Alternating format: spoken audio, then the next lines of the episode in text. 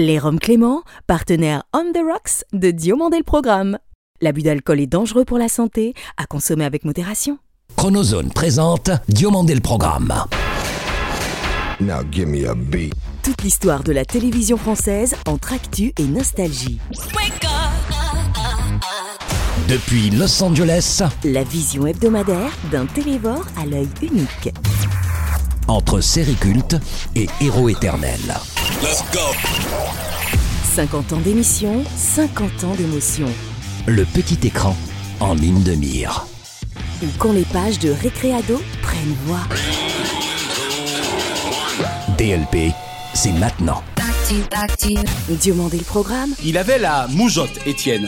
Mais entre Paris-Normandie, le JDD, Télé 7 jours, Le Figaro, Europe 1, RTL, Radio Classique ou la première chaîne de l'ORTF, TF1 demeure l'une des valeurs actuelles à laquelle son nom restera à jamais le plus rattaché. Il a désormais rejoint son ami et binôme Patrick Lelay au paradis des anges et les visions. Où va le monde? Vous qui aimiez l'opéra, Étienne, vous pourrez à loisir en deviser tout en écoutant les noces du, pardon, de Figaro. Rest in Program, Étienne Moujotte.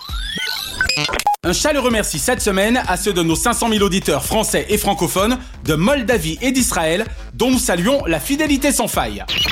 Bonjour ou bonsoir, je suis David Diomandé. Bienvenue dans DLP, pour le meilleur de la télévision, sans le pire de sa vraie dérision. Let's go. Bien avant Facebook, elle rendit en France les lettres FB célèbres grâce à sa plume, sa voix, sa verve et son joli minois. L'ayant un jour rencontré au studio Gabriel de mon ami Michel Drucker, je conserve d'elle le souvenir pérenne d'une personne aussi prévenante qu'exquise et aussi charmante que dans la maîtrise. Une émission qui va nous faire réfléchir et qui va nous faire du bien. Faustine Bollard est notre dossier de la semaine. À la tête de l'une des plus puissantes rédactions radiophoniques de la Caraïbe, notre invité fit ses études supérieures entre les universités Paris 6, Pierre et Marie Curie, et de South Florida, aux États-Unis. Trois décennies de journalisme plus tard, cette tête bien faite et surtout bien pleine est un exemple certain pour la jeune génération se destinant au métier de l'information. Bonjour, c'est Pascal Lavener. Bienvenue dans Diomandé le Programme. Pascal Lavener est l'invité de DLP. Auparavant, retour sur la carrière d'une jeune femme dont je ne sais ce que vaut la culture pub, mais dont je suis sûr de celle générale et qu'avec bonheur je garde à vue depuis 18 années très cathodique. Bien que tout ait commencé pour elle en télévision il y a 20 ans aux côtés de Stéphane Bern, Faustine Bollard, aux vies croisées et riches, me devint familière un jour d'été. Vous avez alors à peine 24 ans, chrono, Faustine, quand vous décrochez vos vacances sur France 3, ce qui dans votre cas équivaut surtout à un job estival génial, loin d'être une vie de chien, aux côtés du fort sympathique Stéphane Basset. Bienveillance, l'humanité, le côté familial, fédérateur, c'est un peu la direction que j'avais envie de prendre. Rising star d'un PAF dont elle deviendra alors l'un des prodiges, c'est un peu le départ immédiat de sa notoriété dans cet univers pourtant à l'accès privé. Il était une fois Faustine Bollard, brillante, polyvalente, pour laquelle se balader entre presse écrite, radio et télévision n'est nullement un dilemme. Et si Morandini lui donna également sa chance, c'est parce que la boîte à secrets de cette super kid devenue grande avait à partager avec nous le meilleur de ses tubes. Au sommaire de cette première émission, comment prolonger les bienfaits des vacances? Nous sommes toujours sur Europe 1. Si d'aucuns s'imaginent que ça commence aujourd'hui pour Faustine, il ferait mieux de faire un voyage au centre de la mémoire télévisuelle afin d'observer combien l'incroyable championnat des audiences dont elle est l'une des grandes gagnantes est un véritable téléthon, enfin un marathon télé. Si les temps changent, Faustine Bollard, elle, est constante. Si la télé de Sébastien l'a révélée au plus grand nombre, le canapé de Michel, Drucker, l'a en 4 ans popularisé. La risée, de qui que ce soit, jamais Faustine ne fut. Tant sa bienveillance n'a d'égal que sa bienséance, sa sympathie, son empathie, son cauchemar en cuisine, ses victoires, de la musique, et son charme, ses larmes. À cette époque, je me trouve trop cool. J'ai un début de poitrine, je porte des jeans 501 déchirés, je pompe une bouteille de Biactol par jour et je dis ouais, c'est clair à toutes les phrases. Et si c'était ça le bonheur Faustine? Une télé 7 jours où vous faites entrer l'invité dans le grand direct des médias? Faut qu'on en parle un jour au micro de DLP. Car les fous rires que vous aurez déjà si souvent déclenchés sur notre petit écran n'ont d'égal que votre sourire que parfois je devine, avec ce qu'il me reste de vue, sur notre photo lorsque je suis à cran.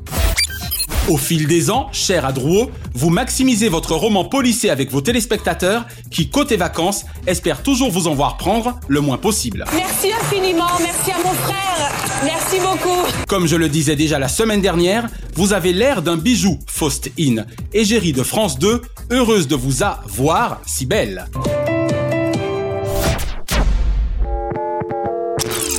La fin de cette édition. Rendez-vous à 18h pour un autre point de l'actualité régionale. Je vous souhaite un très bel après-midi à toutes et à tous et à très vite. Bonjour Pascal Lavener. Bonjour David. Merci d'avoir accepté l'invitation de Diomandé le programme. Eh ben, C'est avec un grand plaisir de se retrouver effectivement par la voie des ondes. Vous êtes maintenant depuis plus de 25 ans et demi à RCI, Radio Caraïbe International, et rédactrice en chef depuis bientôt 6 ans. Vous qui aurez aussi présenté le journal télévisé L'info est-elle différente en radio? En fait, la radio, c'est mon média de cœur depuis le début. Donc c'est vrai que j'ai fait de la télévision parce que ça a été une opportunité à un moment donné, puis c'était intéressant en fait de découvrir cet autre média. Bien sûr. Mais c'est vrai que dès que j'ai eu l'opportunité de retourner à la radio, je me suis dit vraiment que je retrouvais en fait la magie de la radio. La radio pour moi, c'est ce qu'il y a de plus magique. Et d'ailleurs, récemment, on a fêté David les 100 ans de la radio en France. Exact. Et aussi les 40 ans des radios libres. De la libéralisation de la FM. Et à cette occasion, il y a eu foule de témoignages. Et dans tout ce que j'ai entendu, ben moi, je me suis retrouvée. La radio, c'est le média où on fait passer par la voix toute l'émotion, les images, les couleurs, tous les sons. Tout ce que l'on ne peut pas voir. Exactement. Trois ans également de présentation de journaux télévisés et d'un superbe magazine qui s'intitulait Notre Caraïbe. Est-ce que la télévision vous manque parfois? Pas vraiment, David. Je reconnais que ces trois années ont été hyper riches. Nous étions une petite équipe, on se donnait à fond. J'avais pas imaginé que les Martiniquais pouvaient être aussi déconnectés de leur environnement immédiat, ne sachant pas ce qui va se passer à Sainte-Lucie, à la Dominique, en Jamaïque et autres. Et à travers ce programme, on a reconnecté la Martinique à son environnement caraïbe. Vous faisiez partie de mes drôles de dames à l'époque, à savoir à vos côtés Sonia Laventure et surtout Marie-Claude Céleste. Et puis parmi ces trois drôles de dames de la Caraïbe, il y avait un Charlie, Michel Gendre. Tout à fait. Alors Pascal, quand on observe votre passion des États-Unis, en l'occurrence entre autres une maîtrise d'anglais et civilisation américaine à Paris 6, plus un master en sciences politiques et gouvernement à l'université de la Floride du Sud, avez-vous jamais songé à faire carrière chez l'oncle Sam? Mais bien sûr, j'étais à New York à l'époque. Je reçois un coup de fil en novembre 1992. C'est Jean-Jacques Seymour qui devait être donc le rédacteur chef de TCI qui m'appelle, qui me dit c'est bon, on est prêt à lancer la télévision. Est-ce que tu viens Grosse question? Je dirais même plus questionnement.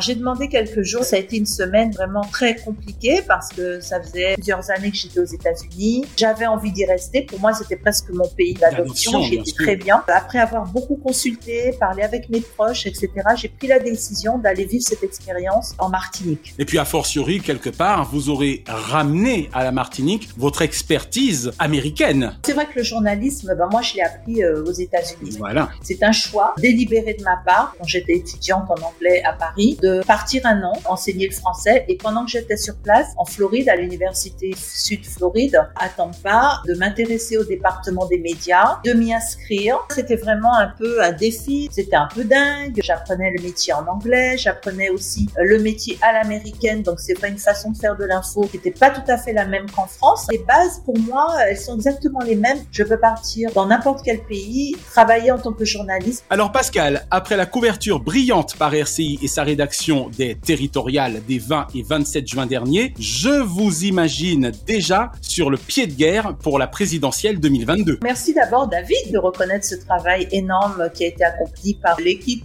Vive Internet Nous en fait on est resté sur nos bases en intégrant des jeunes qui découvraient aussi un peu ce maillage et cette façon de travailler en soirée électorale. Je salue évidemment le gros travail du service politique. La présidentielle évidemment elle est passionnante cette année. On est quand même dans une situation avec la pandémie, la situation économique, les enjeux, les thématiques autour de cette présidentielle vont intéresser, je l'espère en tout cas, les ultramarins, les Martiniquais euh, en particulier. Bien sûr, on va nous s'intéresser et couvrir la présidentielle à travers les partis qui vont sans doute se positionner. Mais surtout, ce qui sera intéressant aussi pour nous, ce sont les législatives hein, qui vont aller juste derrière, Derrière, euh, absolument. cette présidentielle avec des postes à renouveler. Donc, on a une double élection qui va mobiliser forcément les équipes et qui sera, je pense, tout tout à fait passionnant. Alors Pascal, même si vous n'êtes américaine, qu'avez-vous ressenti lors de l'élection de Kamala Harris à la vice-présidence des États-Unis d'Amérique? Et plus près de vous, pensez-vous la France prête pour une présidente de la République, quelle qu'elle soit? Complètement, David. Je pense que le moment est venu. Mais bien sûr. Et Kamala, ça n'est que la dernière marche. Euh, je pense qu'on aura ça dans les prochaines années, à mon avis, aux États-Unis aussi. Ouais, Bien sûr. L'histoire de Kamala est incroyable. Elle est belle, oui. Pour moi, c'est une femme qui a une lumière en elle. Elle a un charisme absolument incroyable. Je pense que le monde est prêt. Après, D'ailleurs, nous avons dans des pays comme par exemple la Nouvelle-Zélande des leaders politiques femmes qui Bien font sûr. un travail remarquable. C'est même pas une question d'homme ou de femme. Je pense qu'à un moment donné, la France vivra cette expérience-là aussi. Bien sûr. Et puis vous voulez que je vous dise, en tant qu'homme, eh bien oui, c'est une question de sexe. Et sincèrement, j'espère que pour une fois, ça pèsera dans la balance. Quelle ancienne série ou ancien feuilleton regardez-vous encore aujourd'hui ou seriez-vous susceptible de regarder? Je regarde plus trop les feuilletons, mais si on me remettait un Starsky and Hutch, un petit Zorro, il y avait quelque chose qui, moi, en tout cas, me touchait sans doute, c'est cet environnement un peu hispanique. Moi, j'ai toujours été séduite par ça. Une petite maison dans la prairie. On pourrait même aller chercher un racine. J'étais en train de penser à une série que j'ai regardée beaucoup. Ouais. C'est Les Mystères de l'Ouest. Da da da da da da da da da.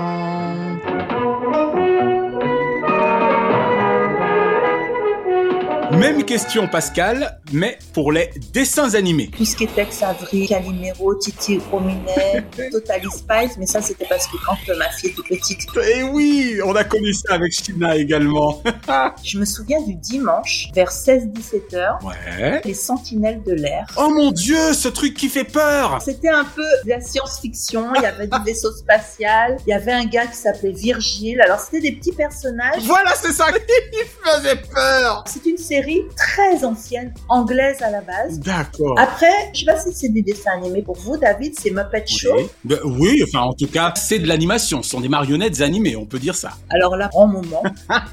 Les marionnettes de Jim Henson, Miss Piggy, Kermit. Est-ce que vous vous souvenez du nom Les deux vieux ronchons? Je sais pas, David, je sais plus les noms, mais par contre, ceux-là, ils étaient excellents. Waldorf et Statler. Tu sais qu'on dit que toutes les meilleures choses ont une fin. Mais ici, la fin, c'est la meilleure chose.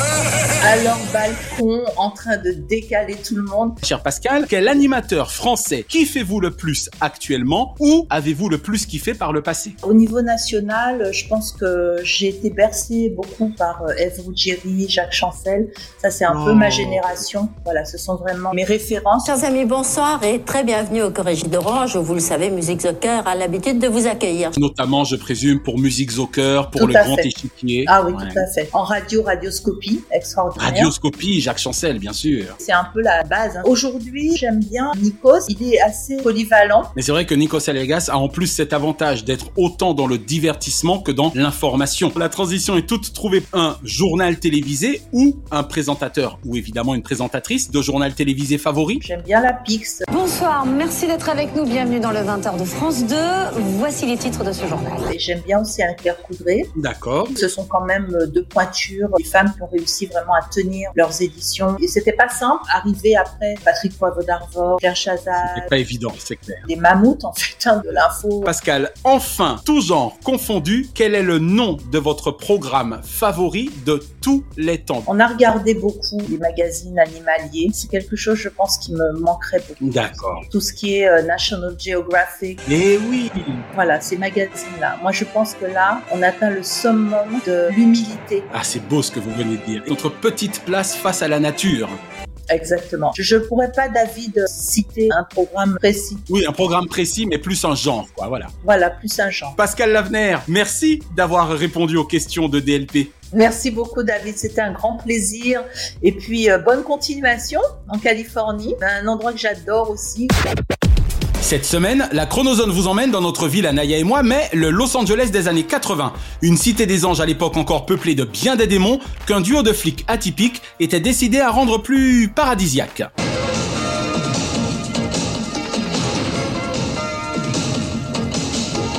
Avec Beverly Hills et surtout Colombo, Rick Hunter, inspecteur choc sacré français, est indéniablement la troisième série m'ayant le plus donné envie de vivre à Los Angeles.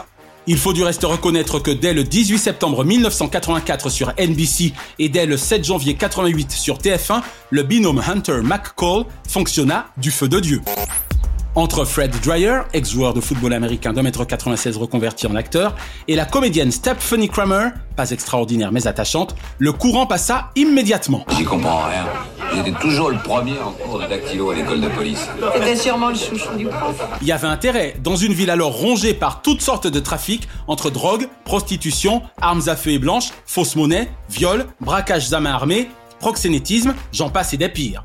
En parlant de violences physiques et sexuelles, je me rappelle avoir été particulièrement marqué par un double épisode de la saison 2 qui à lui seul résume selon moi toute la philosophie de l'amitié unissant les deux personnages. Dans Viol et Vengeance, épisodes 6 et 7, Didi McCall est précisément victime d'un viol commis par Raúl Mariano, attaché culturel d'un pays évidemment fictif, le Curaguay. Hunter, brigade criminelle. Il me faut une ambulance au 154 Bright Avenue. Faites vite, c'est urgent. Dans la seconde partie, sobrement sous-titrée La Vengeance, Hunter part régler son compte à se protéger par immunité diplomatique directement dans son pays. Il pourra s'appuyer sur le jeune et fort débrouillard Ignacio, parfaitement incarné par Danny Ponce, Jason Avery dans Côte Ouest. En plus de 150 épisodes et 7 saisons, McCall et surtout Hunter auront épuisé pas moins de 3 supérieurs. Les capitaines Dolan, John Amos, Wyler, Bruce Davison. Où en êtes-vous? Ça avance cette enquête? Et alors, vous êtes sur une piste? Vous avez interrogé les témoins? Et Devane, Charles Hallahan, le plus résistant d'entre eux. Deux autres rôles secondaires furent également d'importance dans la distribution, celui du sergent lèche-botte Bernie Terwilliger, James Whitmore Jr., obséquieux à souhait, et surtout Sporty James, le Huggy les bons tuyaux du duo, interprété par Garrett Morris.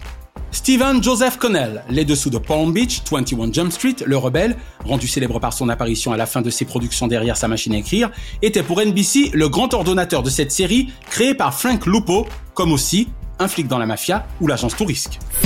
Bon, avec le recul, je l'avoue, Rick Hunter n'était pas la meilleure série doublée pour me faire réviser mon Becherel et mon Bled. Mais peu m'importait tant les voix d'Annie Balestra et surtout du regretté Yves Régnier me faisaient kiffer pleinement ces aventures californiennes gorgées de soleil et de jolies filles. Oui, veuillez entrer. Inspecteur McCall, vous auriez peut-être vu ou entendu quelque chose cette nuit. Son nom est Rita Simon, elle était femme de ménage. Le thème musical de Mike Post et de Pete Carpenter en disait long sur la notion d'action, D'autant qu'avec Rick Hunter, on tire d'abord et on discute ensuite, enfin, si c'est encore possible.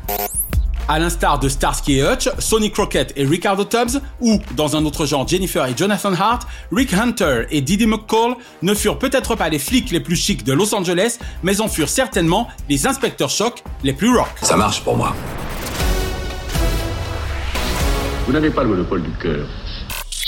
Je crois aux forces de l'esprit. Amis de la démocratie, bienvenue dans Président Ciel, chronique apolitique dont la seule vocation est d'inciter à la votation une jeunesse française désabusée car abusée, auprès de laquelle le vote n'a plus la cote. Posons-nous cette semaine la question suivante. Sommes-nous toujours dans le temps média ou verse-t-on désormais dans le temps immédiat? Jeudi 23 septembre dernier, nous assistâmes en effet, et en direct, à un hold-up médiatique de haut vol, en même temps qu'à une escroquerie politique sans faux col.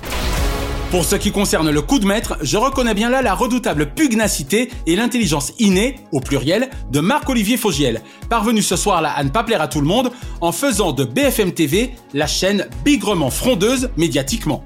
Une audace payante, lui ayant non seulement permis de laminer la première de la nouvelle émission politique de France 2, Élysée 2022, presque 4 fois plus de téléspectateurs, mais également d'être première chaîne de France en prime time historique.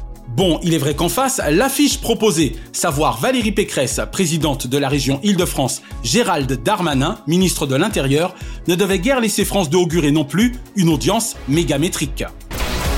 Après les faits, le fond. Officiellement à la date du 23 septembre dernier, et au moment où nous enregistrons cette chronique, Éric Zemmour est un journaliste, éditorialiste, écrivain, citoyen, bref, un civil, comme vous et moi. D'où mon indignation récente face à son licenciement abusif par CNews au prétexte de décompter ses interventions de son temps de parole. Temps de parole de qui? De quoi? Je m'en interroge encore. Et ne voilà-t-il pas que face à leur envie frénétique, sans doute pour leurs fanatiques, d'en découdre publiquement, les sieurs Jean-Luc Mélenchon, à la structure d'esprit hautement estimable, et Éric Zemmour, à la structure d'esprit hautement estimée ces temps-ci sur le marché des audiences, se délectent de voir BFM TV leur dérouler le tapis rouge de surcroît, tant qu'à faire, face à Élysée 2022. Et là, je me suis dit, bien, dès les premières minutes, Éric Zemmour va donc enfin clarifier sa position dans le cadre de cette présidentielle et se déclarer officiellement candidat, sinon je ne vois pas comment quelque débat que ce soit pourrait avoir lieu. De fait, naïf que je suis, j'attendis fébrilement de la part des journalistes en présence, Aurélie Casse et Maxime Switek, la question simple, je cite, Éric Zemmour, êtes-vous candidat à l'élection présidentielle 2022 Croyez-le ou non, j'attends encore. Non seulement l'allusion à une éventuelle candidature de Monsieur Zemmour n'aura été faite qu'au bout d'une heure 47 minutes et 35 secondes, mais je vous annonce désormais qu'en France, l'on peut visiblement débattre avec un grand dirigeant politique dans le cadre de la plus importante de nos élections, et en face à face, sans en être candidat.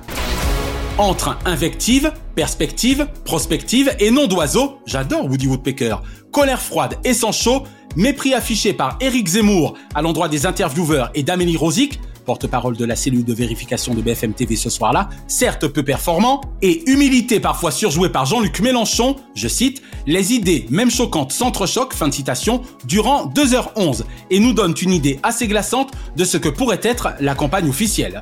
Immigration, insécurité, sociétale, économie, sociale, entre autres, le petit bonhomme et le grand timonier ont ferraillé face à Max et ses consoeurs, sans panique, mais sans panache.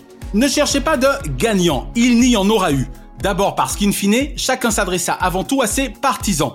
Ensuite parce que tout y fut dans la forme et absolument rien dans le fond. Si Maxime Switek dépassa ce soir-là les 22h max, je ne le reçus pas pour autant 5 sur 5. Quant à Aurélie Casse, qui pour le coup n'aura jamais franchi la ligne rouge, il me serait trop facile de vous dire qu'elle ne casse pas vraiment la baraque, au bas mot, ou qu'elle ne casse pas trois pattes à un canard. Je ne le dirai donc pas. Si Jean-Luc Mélenchon ne sort grandi de cette confrontation, il n'en ressort pas non plus amoindri. Il eût sans doute mieux valu qu'un Jean-Jacques Bourdin interviewa un Éric Zemmour tout en historique et en rhétorique, car il faudrait vraiment que tous ces journalistes apprennent à être moins dans l'hystérique et le théorique face à ce dialectique.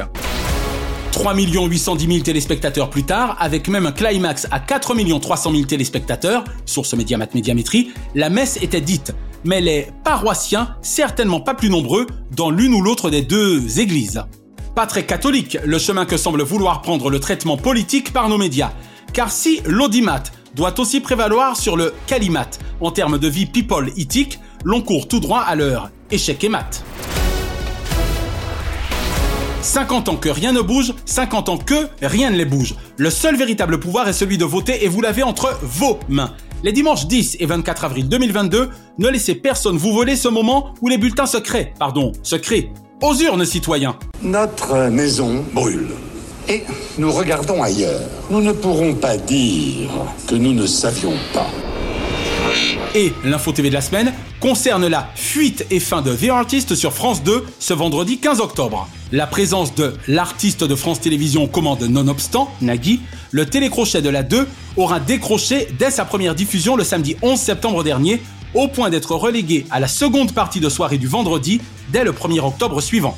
The Artist, ou quand une compétition de la différence est hors compétition en termes d'indifférence. Diomandé le programme. Hors changement, DLP vous recommande ce samedi 16 sur M6 Le Petit Nicolas de Laurent Tirard avec entre autres Valérie Lemercier, Cadmerade, Sandrine Kiberlin, Daniel Prévost et Maxime Godard. Ne te marie jamais. D'accord.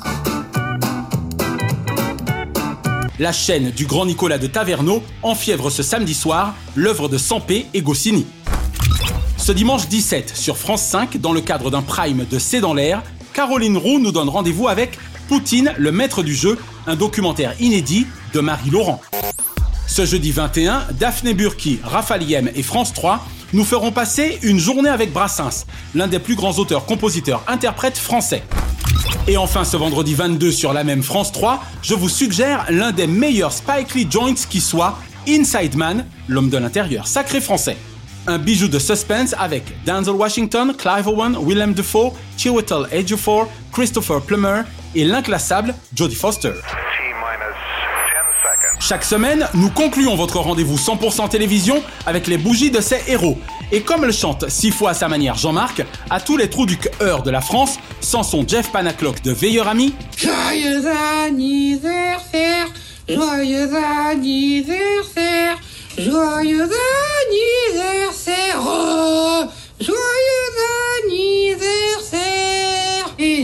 Heureux anniversaire ce lundi 11, Linda Hardy. Tout le monde en parle encore de Miss France 1992, mafiosa de l'élégance.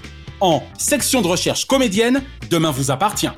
Sydney, grâce à Marie-France Brière sur Radio 7 puis TF1, a chipé le bon créneau de la culture urbaine, a chopé la rythmique vocale idéale. Bonjour les frères et sœurs, quelle joie et quel bonheur de se retrouver tous les dimanches, enfin, ah, sur TF1. Matt Bomer, dans True Calling, le compte à rebours était déjà lancé pour le duo très spécial qu'il formait avec True Davis. La Rousseau, dans My Box au souvenir, Laetitia, il y a Tu m'oublieras, simplement. Merci Régine, Yves Desca et Marc Hillman, et merci La Rousseau. Karine Baster-Régis, journaliste présentatrice exceptionnelle, celle la plus forte de France. Deux, bisous Karine. Et un gars, une fille, programme chouchou de tous les loulous du monde, l'ami du Jardin France Télévisions. Ton humour et ton intelligence me séduisent, bon anniversaire. je vais te dire, je reçois une carte comme ça, mais moi je fonce. Ce mardi 12, Clémentine Célarier. Le baiser de l'amour ou l'amour en direct, Patrice Jagnot se rappelle sans doute encore la rage au cœur de cette Française de caractère née à Dakar. Ce mercredi 13, Arnaud Gidouin, l'Alibaba du Morning Live, n'a nul besoin d'un mot de passe ou de pratiquer la méthode Coé pour se persuader de donner de sa personne dans Fort Boyard. Ce jeudi 14, Bruno Mazur. De quoi j'ai l'air si je lui rappelle ses 13 années aux 20h de TF1 et d'Antenne de France 2, d'un téléspectateur admiratif de ses 5 sets d'or. Et Alexandra Lamy. Regarde-moi ça, oh là là. Merci les amis. Si les garçons de la plage lui font des scènes de ménage, ça va être leur fête car une fille comme Alex n'est celle que d'un gars capable de lui faire vivre la chevauchée des Valkyries. Ce vendredi 15, Haim Saban, punky booster des audiences TV planétaires, ce Power Ranger des industries musicales et de la distribution est le pharaon qui jamais ne s'emmure dans des lamentations.